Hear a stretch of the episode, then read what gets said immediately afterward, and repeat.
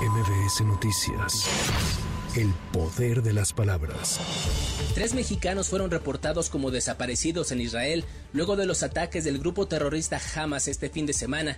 Esta mañana despegó rumbo a Israel un avión de la Fuerza Aérea Mexicana para repatriar a los connacionales que se encuentran varados en ese país. Por la tarde saldrá un segundo avión a Israel para traer a más mexicanos. Así lo dijo el presidente López Obrador durante la conferencia de esta mañana en Palacio Nacional. En cuanto a los mexicanos que se encuentran en Israel, hoy sale un avión para traer a los que quieran venir a México. Hay apuntados alrededor de 300 mexicanos que quieren salir y como están cancelando vuelos comerciales, se decidió enviar un avión que sale hoy mismo por la mañana y se está preparando otro para salir por la tarde.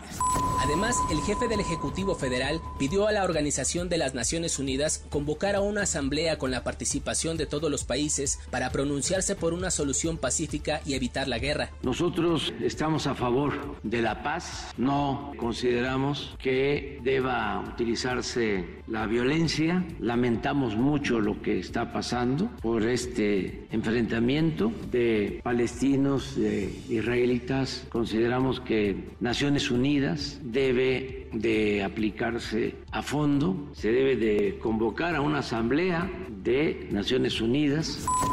Hasta ahora se reportan al menos 700 muertos y más de 2.800 heridos en Israel luego de la incursión y ataques del grupo terrorista Hamas desde la franja de Gaza a territorio israelí, mientras que Hamas reporta más de 500 personas muertas tras el bombardeo del ejército de Israel que se ha desplegado en la franja de Gaza y convocó a 300.000 reservistas tras la declaración de guerra este fin de semana. Las tormentas tropicales Max y Lidia ocasionarán fuertes lluvias y rachas de viento en estados de las costas mexicanas del Pacífico, por lo que los estados de Nayarit, Baja California Sur, Guerrero y Sinaloa anunciaron la suspensión de clases en todos los niveles. Se prevé que la tormenta Max toque tierra este mediodía en Guerrero, mientras que el ciclón tropical Lidia podría impactar este miércoles en las costas de Nayarit. El INEGI informó que en septiembre pasado el índice nacional de precios al consumidor registró un incremento de 0.44% respecto al mes anterior, con lo que la inflación general anual se ubicó en 4.45%.